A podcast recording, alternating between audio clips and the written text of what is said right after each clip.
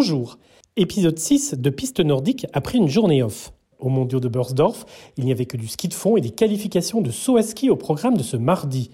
Pour le ski de fond, un 10 km a permis à Thérèse Yog de rabattre le caquet de tous ceux qui la voyaient en dessous de son étonnant niveau. Certes, elle n'a pas tout gagné cet hiver, mais elle reste la reine de son sport. Elle a d'ailleurs dominé ses adversaires, y compris les Suédoises, qui seront redoutables sur le relais. Et elle a ajouté une nouvelle médaille d'or à sa collection. La Française Delphine Claudel était avec Flora Dolci engagée dans cet individuel. Elle a parlé aux deux Louis de l'équipe. Avec Louis Delvinquière, elle reviendra sur sa course du jour. Et avec Louis Schwartz, elle parlera plus longuement de sa formidable saison de son statut de leader de l'équipe de France féminine ou encore du rôle joué par son entraîneur dans son évolution. Dans ce podcast, on a aussi convoqué le combiné Antoine Gérard. Ce sera avec Florian Burgot. Mais on ne saurait commencer sans le journal des mondiaux de Mathis Fessard. C'est parti. Bonjour Mathis. Bonjour Franck. On te retrouve pour le journal des mondiaux de Börsdorf. Eh oui, après un jour de repos en Bavière, ce lundi, les compétitions reprennent et donc mon journal des mondiaux reprend lui aussi. De quoi vas-tu nous parler alors pour ton retour? Eh bien, je vais commencer par vous donner les résultats de la seule compétition qui a délivré des médailles aujourd'hui, à savoir le 10 km skate dames. Ensuite, je vous donnerai quelques informations sur les participants et les absents de l'équivalent masculin de la course du jour qui aura lieu demain. Enfin, je vous parlerai de l'abandon de deux nouveaux fondeurs sur ces mondiaux. Un journal très tourné ski de fond aujourd'hui. Eh bien, commençons tout de suite par le résultat du jour. Et, aujourd'hui, on a vécu une course exceptionnelle tant la performance de la médaille d'or a impressionné. Mais cette course est également très pauvre en suspense tant celle-ci a surdominé la concurrence. Quand on parle de ski de fond féminin et que tu me dis qu'une fille a dominé les débats, je pense qu'on sait à peu près à qui tu fais référence. Eh bien oui, en effet, je pense que personne n'en doutait avant la course, mais c'est bien la reine Thérèse Johaug qui est de nouveau montée sur le trône qu'elle avait conquis en 2019 en terre autrichienne Seefeld. La Norvégienne devance deux Suédoises au classement. Enfin, devancer n'est peut-être pas le verbe adéquat au vu de l'écart immense entre elle et ses deux poursuivantes. Frida Karlsson, médaillée d'argent du jour, a été reléguée à 54 secondes, quand sa compatriote Eba Anderson l'a été à plus d'une minute. Et côté française, on attendait beaucoup d'une certaine Delphine Claudel. Eh oui, mais malheureusement, elle a déçu. Elle qui misait beaucoup sur cette course et en avait fait son objectif depuis plusieurs mois, a terminé 22e après un départ assez compliqué, qu'il a placé 38e après 1 km 5. La deuxième française en piste, Flora Dolci, occupe quant à elle le 37e rang. C'est dommage. Merci de nous avoir parlé du résultat du jour. Passons maintenant à tes infos. Eh bien, si tu le veux bien, on va commencer par le 15 km skate messieurs. Et là, nous avons deux nouvelles à vous donner. Depuis le début de ces mondiaux, on vous parle de deux hommes qui surdominent leur discipline, à savoir Johannes Flötlebe et Alexander Bolchunov. L'un des deux sera présent et l'autre absent, c'est ça? Eh oui, c'est exactement ça. La directrice du ski de fond russe, Elena Valbe, a déclaré sur Match TV que son champion serait présent sur cette course. Pour l'instant, Bolchunov n'a certes fait aucune impasse, mais il semble toujours autant en forme. Et dans le même temps, c'est Klebe qui ne participera pas à ce 15 km, très certainement pour se préserver pour le relais de vendredi. Émilie Versen sera lui aussi au repos. Et je crois que si on a eu connaissance de la présence de Bolchunov sur le 15 km, on a aussi appris dans le même temps la fin des mondiaux pour deux autres Russes. Exactement, Franck. Commençons par Ostyugov, si tu le veux bien. Eh bien, on vous a parlé dans un autre épisode que Kustugov euh, s'était blessé dimanche dernier lors d'un individuel test. Et on a appris qu'hier, lors de la journée de repos, le Russe avait jeté l'éponge et était rentré chez lui pour ne pas prendre de risque pour sa jambe endommagée. Et après Ostyugov, c'est au tour de Denis Spitsov de déclarer forfait. C'est exactement ça. Hier, lors d'une séance d'entraînement sur la piste d'Obersdorf, Spitsov a chuté et après des examens plus poussés dans une clinique bavaroise, le verdict est tombé. Le russe souffre d'une fracture du cinquième métacarpien de la main gauche. C'est donc la fin des championnats du monde de ski nordique pour lui. Et cette blessure devrait l'éloigner combien de temps euh, des pistes nordiques Eh bien, on ne peut pas le prévoir avec précision, mais tout ce que l'on peut dire, c'est qu'il est rentré en Russie pour se faire opérer. Et d'ailleurs, cette opération est prévue le 6 mars prochain. Tout ce qu'on sait, c'est que pour, euh, pour ce type de blessure, ça peut aller jusqu'à 6 semaines de récupération. Voilà, donc affaire à suivre, Franck. On vous tiendra au courant sur la durée de cette absence sur nordicmac.info. Merci Mathis. On te retrouve juste après le coup de fil à une amie entre Louis Schwartz et Delphine Claudel pour nous présenter le planning des compétitions de demain. À tout à l'heure. Le plat principal de cette journée bavaroise a été un 10 km skate. Pour nous en parler, nous retrouvons Louis Delvinquière. Bonjour Louis. Bonjour Franck, bonjour à tous. Aujourd'hui, il y avait une personne qui volait sur la piste, comme vient de le dire Mathis Fessard, et on commence à bien la connaître, non? Bien la connaître, oui, c'est peu de le dire. Tu t'en doutes, et tous les auditeurs s'en doutent bien aussi. Je vais aujourd'hui vous parler d'une Norvégienne, d'un mètre 62 pour 46 kilos, blonde aux yeux bleus et qui vole sur des skis.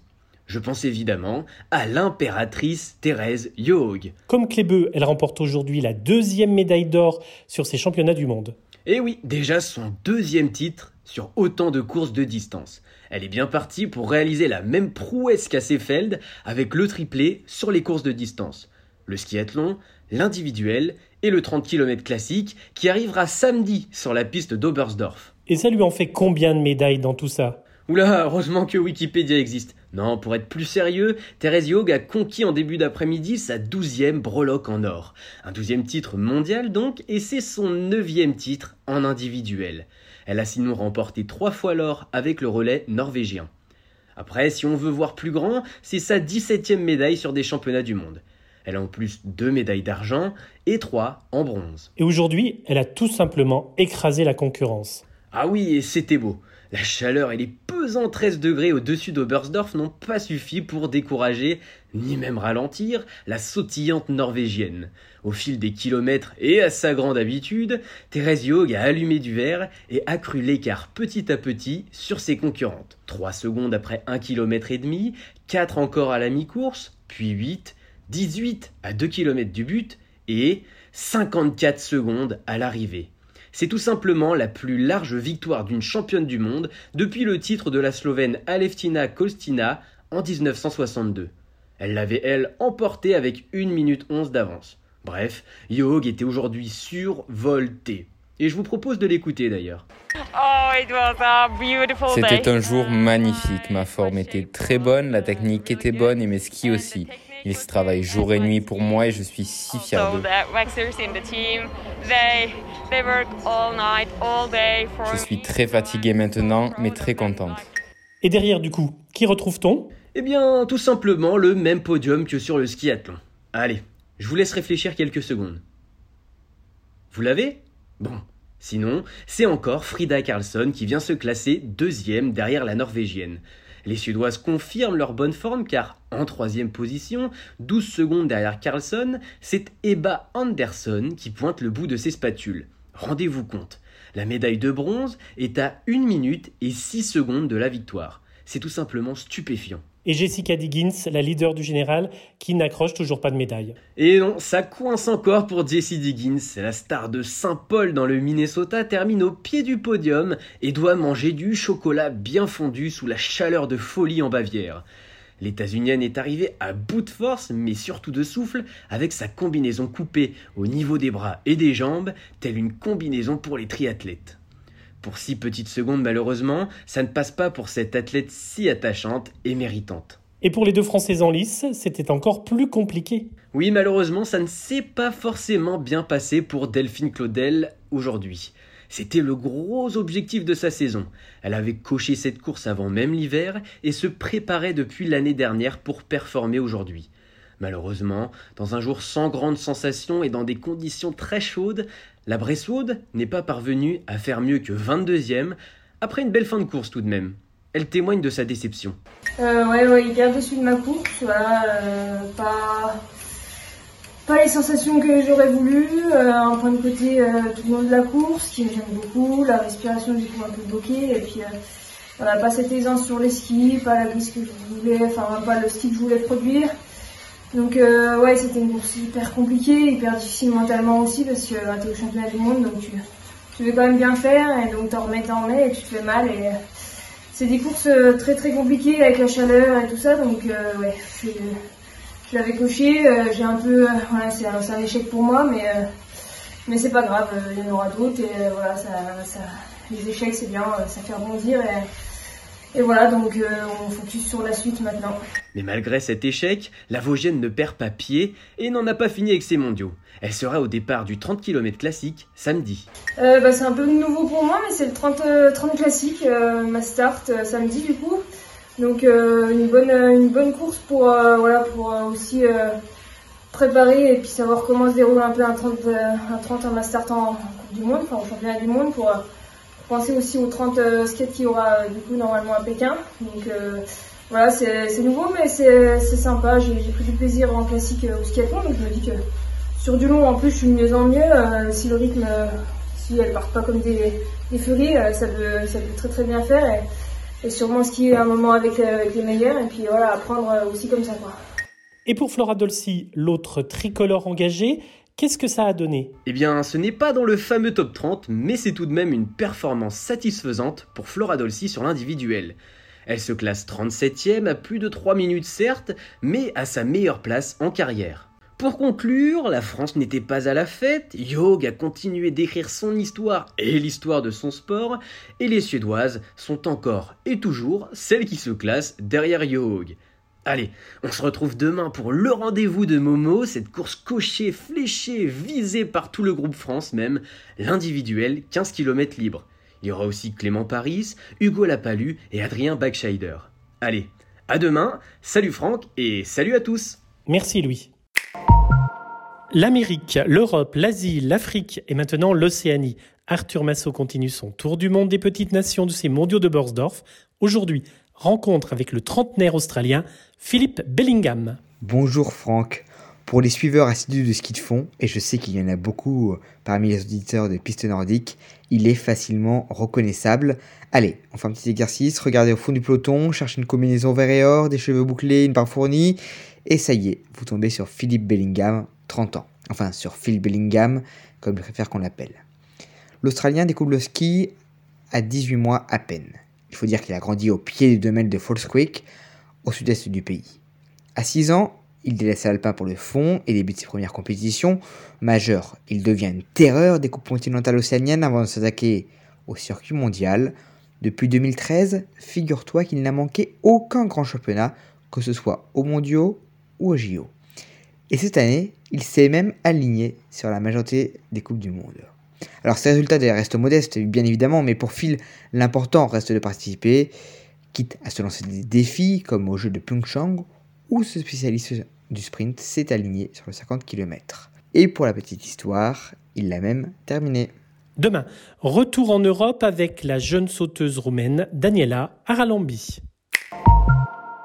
On passe tout de suite au combiné nordique avec Florian Burgot. Bonjour Florian. Bonjour Franck et bonjour à tous nos auditeurs. La semaine dernière, tu nous as beaucoup parlé du jurassien Laurent Mullet-Haller, 12e de la compétition sur petite tremplin. C'était vendredi. Aujourd'hui, pour débuter cette seconde semaine, tu voulais évoquer Antoine Gérard. Oui Franck, c'est exactement cela. C'est que le combiné de Ventron, plus de 80 départs en Coupe du Monde à 25 ans seulement, a connu un début d'hiver compliqué pas dans le coup sur le tremplin et incapable de mettre du pep sur les skis, ce qui est d'ordinaire son point fort, il a dû mettre la flèche en janvier. Après le triple de Seafield, il est rentré en France passer des examens. Qu'ont-ils donné? Début février, Jérôme Laheurt, le patron du combiné nordique à la Fédération française de ski, expliquait à Nordic Magazine que la VO2 max, soit la consommation maximale d'énergie d'Antoine Gérard, ne présentait pas d'anomalie. Cependant, sa fréquence cardiaque et ses lactates ne montaient pas autant que d'habitude. Le Vosgien était donc obligé de se reposer jusqu'aux mondiaux, s'entraînant à très faible intensité pendant trois semaines. Qu'en est-il de sa forme à Oberstdorf? Eh bien, depuis son arrivée en Bavière, on sent un Antoine Gérard retrouvé, reprenant ses marques sur les skis, signant notamment le dixième chrono lors du Gundersen Petit Tremplin, terminé à la 23e place ce qu'il confirme au micro de piste nordique. Je me sens mieux sur les skis en ce moment, ça fait du bien d'avoir des bonnes sensations. Euh, je sens que ça monte, la forme monte et euh, ouais, je suis content et j'ai hâte d'être sur le gros tremplin parce que je pense que le tremplin me conviendra mieux aussi. Donc euh, ça va être une belle deuxième semaine. Et comme Antoine Gérard, on a vraiment hâte que cette deuxième semaine commence. Ce sera, rappelons-le, jeudi avec la compétition individuelle sur le grand tremplin du Schattenberg. À demain, Franck. Merci, Florian. À demain.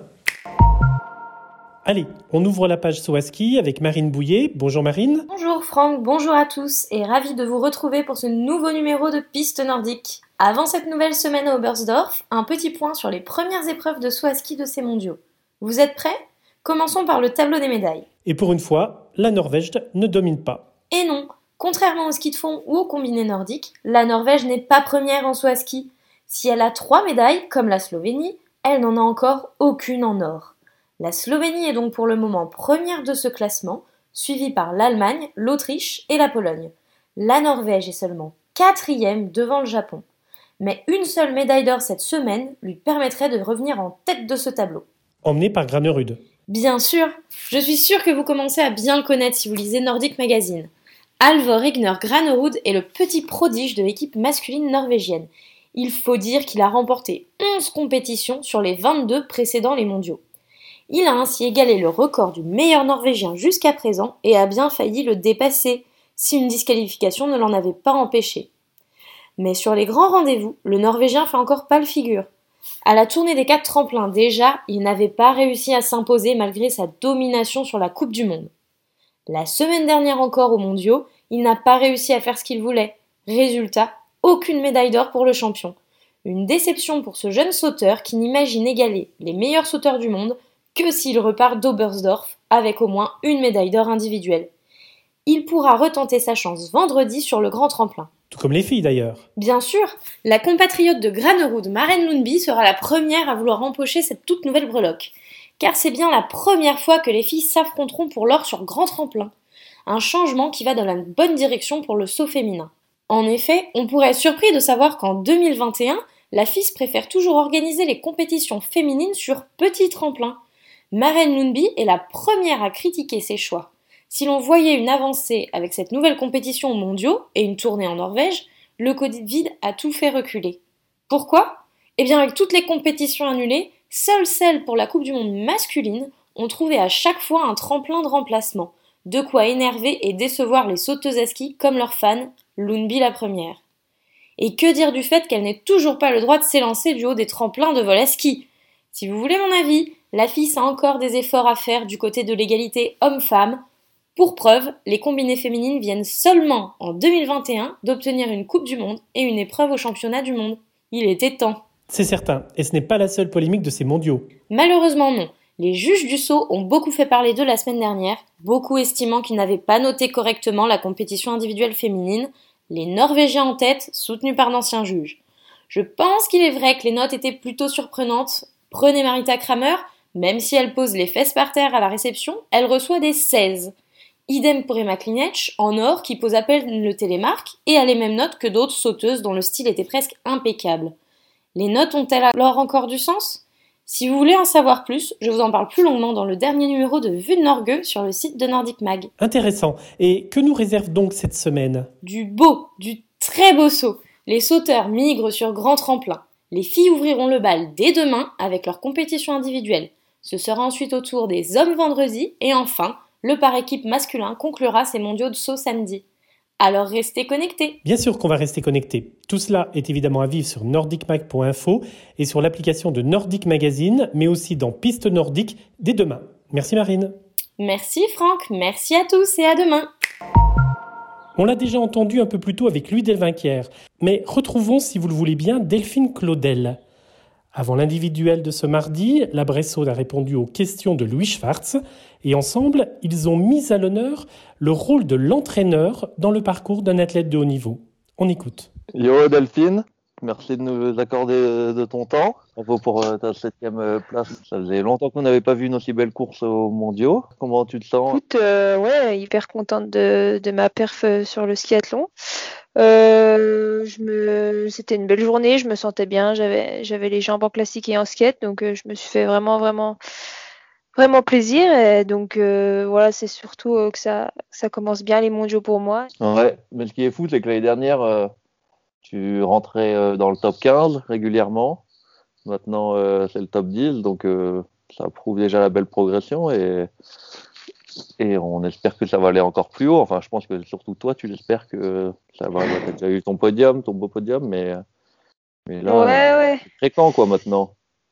Ouais, bah c'est c'est clair que je me surprends un peu. Enfin, voilà, je, je pensais je pensais avoir fait des gros coups là ce début de saison et puis euh, là sur le mondiaux faire cette au skiathlon, j'avoue que là, je réalise quand même que c'est une sacrée perf. Donc, euh, ouais, plutôt contente pour ça. Après, bon, j'ai fait un podium euh, sur une étape un peu atypique aussi, donc il faut pas l'oublier.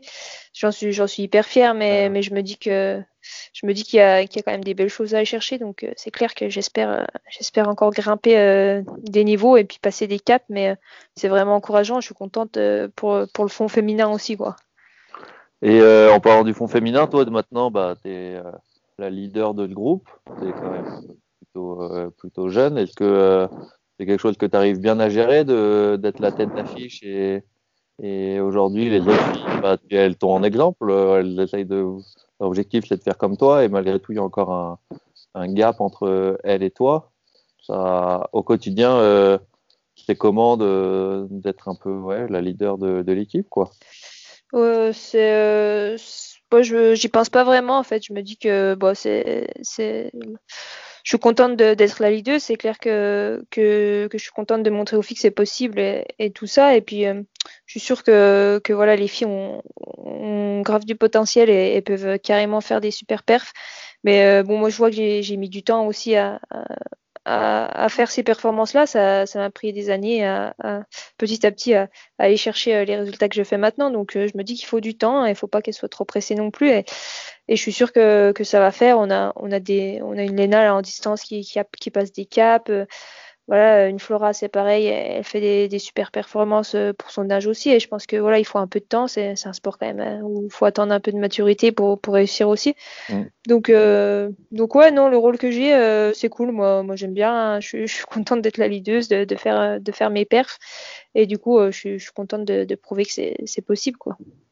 Ouais, ouais, ça te manque pas de quand tu te pointes le matin, par exemple au skiathlon, et, qu'il n'y a que toi qui cours? D'avoir un peu le, soutien. Enfin, des fois, c'est cool de, croiser un regard d'une autre fille euh, qui a le dossard en même temps. Et euh, au final, tu vis tes échauffements, tes tests et tout un peu plus euh, toute seule. Quoi. Je pense que par rapport à, par exemple, je vois les quatre gars du groupe euh, chez, les, ouais, chez les gars qui, bah, eux, ils peuvent vraiment euh, partager un peu plus. ça doit être un peu frustrant malgré, malgré tout de temps en temps. quoi. Ouais, ouais c'est vrai que c'est c'est sûr, sûr que ce serait plus plaisant voilà d'avoir d'avoir des filles à mes côtés voilà comme tu dis euh, voilà, le, matin des courses avoir une motivation euh, qu'on peut partager voilà euh, un, un move un vibe qu'on peut partager quoi mmh. mais mais c'est vrai que bon, c'est pas que je me suis habituée, je me suis, je me suis créé aussi une petite bulle comme ça, du coup, euh, en me disant bah, que j'étais la seule et puis il fallait que je fasse avec. J'ai mes petites habitudes de, de, solo maintenant, on va dire, mais euh, mais hâte, voilà, de, de, pouvoir partager ça avec les filles et puis euh, et puis euh, et puis type, je pense que du coup le coach fait un boulot hyper hyper bon dans ce sens, qui, qui m'accompagne à mort et qui me qui me soutient un peu comme si comme si j'étais pas la seule à, à courir aussi la, le jour de course, quoi. Donc je pense qu'il qu complète vachement, vachement, vachement ce, ce fait-là aussi. Quoi. Ouais, que Thibaut, là, depuis, depuis que tu es junior 2, c'est ton coach? Ça commence à faire euh... Euh, junior 1 même? Je sais même plus exactement. Depuis 2014, nous on était dans un groupe ensemble. Notre première ouais. année à la Fédé, on était, c'était 2014. Toi, tu étais ouais. jeune 2. Ouais, c'est ça, ouais. Et après, tu as dû l'avoir euh, l'année d'après. Ouais, ça a bientôt, ça fait six ans ouais. au moins qu'ils sont coach, donc vous avez dû créer. Ouais, c'est euh, septième année, hein, une connerie comme ça, oui. Que vous avez dû créer une relation euh, entraîneur-entraîné euh, qui doit être cool, là, surtout avec les podiums maintenant, lui, il doit, il doit sentir que le travail paye, quoi. Je l'ai vu déjà frustré il y a quelques années, et, et là, moi, beaucoup moins, quoi. Quand... Ouais, non, mais c'est clair qu'on a, on a créé une sacrée, euh, bah, une sacrée relation aussi avec les années, et puis on, on, a confiance en l'autre, euh, d'une certaine, enfin, on est, ouais, on est vachement, vachement soudés. C'est, vraiment une bonne relation qui s'est créée. Et moi, j'ai hyper confiance en lui et, il met vraiment, enfin, c'est un, énorme pilier pour moi. Et puis c'est, une grosse partie de, ma réussite aussi. Donc euh, ça, il est hyper contente euh, d'avoir trouvé un coach euh, et d'avoir un coach comme ça. Et euh, c'est clair que d'avoir fait le podium, euh, je pense à lui aussi euh, un peu particulièrement, quoi, parce que ce qu'il amène les filles, il y croit, ça fait des années qu'il y croit et qu'il nous pousse. Et, puis, j'espère que c'est pour ça que j'espère que ça va, filer aussi pour les autres filles, parce que parce que je pense qu'on fait du bon boulot, qu'on est sur la bonne lignée, et puis que, puis que voilà, il fait, il prend, il prend vraiment du temps, il prend du temps, je pense aussi à sa famille et tout. c'est quand même une grosse partie de sa vie, donc c'est cool de pouvoir lui rendre l'appareil aussi en faisant des, des belles perfs. Quoi. Ouais, parce que pour expliquer un peu aux gens, faut pas oublier que oui, les athlètes ils font euh, beaucoup de, de, sacrifices, mais les coachs aussi, ils sont euh, autant euh, peu chez eux que les athlètes. Souvent, ils ont des familles, des enfants, donc, donc bah ouais. des fois quand ça marche pas comme on veut, ça peut être frustrant. Donc là, c'est un beau cadeau que tu, que tu lui fais. Tu t'es donné les moyens, vous vous êtes donné les moyens d'aller chercher. Exactement. Merci Delphine pour ce petit temps d'interview et à bientôt. Ouais, merci. Ciao. On accueille de nouveau Mathis Fessard pour nous présenter le programme de demain à Oberstdorf. Rebonsoir Franck. Mercredi, on aura donc droit à deux compétitions, c'est bien ça? Eh oui, c'est bien ça. Comme on en a parlé un peu plus tôt dans ce podcast, la journée de demain sera lancée à partir de 13h15 par le 15 km skate messieurs. Ensuite, à 17h15, ce sera le grand retour des sauteuses à ski pour la première compétition sur grand tremplin de la quinzaine. Merci Mathis pour ce programme. On se retrouve demain. Bonne soirée à tous et à demain soir. C'est ainsi que se termine ce sixième épisode de Piste Nordique. Vous pourrez le retrouver ainsi que tous les précédents sur vos plateformes préférées, dont Google Podcast ou Spotify et Deezer. Merci pour votre écoute. À très vite.